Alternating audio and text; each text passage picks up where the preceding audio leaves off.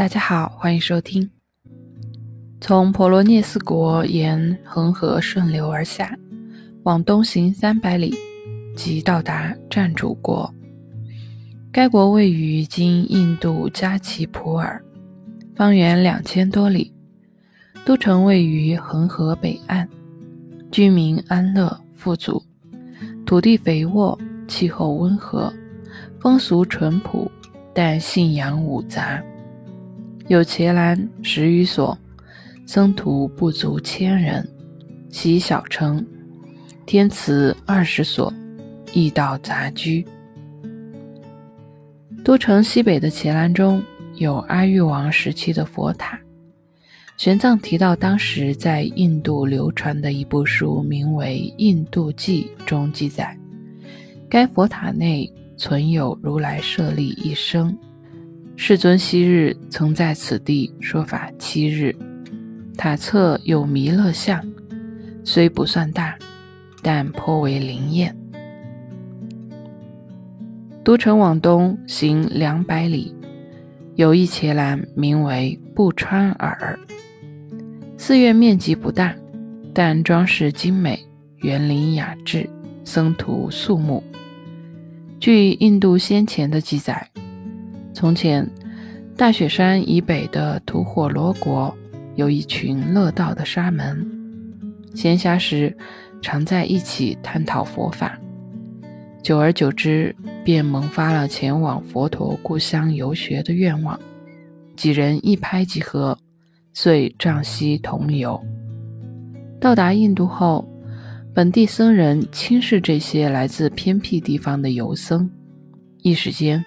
竟没有一家寺院肯让这些远方游僧落脚，于是吐火罗僧只得四处流浪，饥寒交迫，形容枯槁。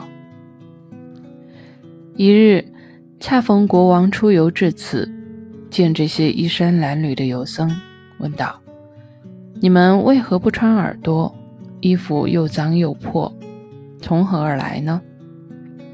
原来。印度人自古有穿耳朵的习俗，故国王好奇。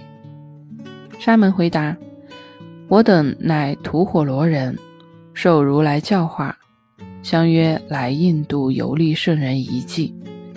没曾想，本地僧人嫌弃我等来自偏僻之地，不肯顾念，想回国却又心愿未了。所以，虽然路途艰辛。”但我们还是想把圣迹游完才归去。国王听闻甚感悲切，随即在原地建起一座伽蓝，并颁诏书道：“我虽贵极王者至尊，全因佛法僧三宝的庇佑，既为人王，当遵佛诏。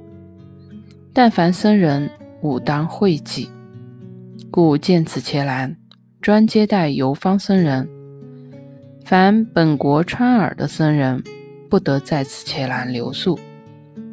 这便是不川耳伽蓝名字的由来。从不川耳伽蓝往东南行百里，南渡恒河，到达摩诃娑罗镇。此镇皆婆罗门种姓，不信佛法，见有沙门。会先行试探，若其学识渊博，方加以礼敬。恒河北岸有一座那罗延天祠，亭台楼阁，装饰华丽，内有精美的天神石像。天祠往东三十里，有阿育王所建佛塔，塔基已塌陷大半，周边青池遍布，树林茂密。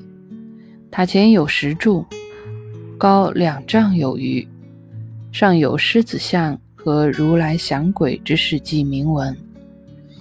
塔侧不远有若干伽蓝，虽大多已损毁，但尚有少量习大成的僧徒驻守。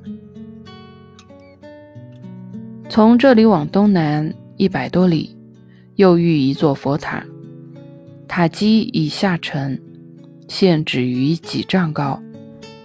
传说昔日如来涅盘后，八王分舍利，负责称量舍利的婆罗门在瓶内壁涂满了蜂蜜，称完以后，瓶内便沾满了舍利。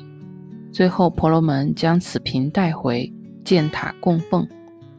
后来，阿育王又开塔取瓶，重建这座大塔供奉。再往东北渡过恒河，行一百五十里左右，到达吠舍离国。下期接着分享，拜拜。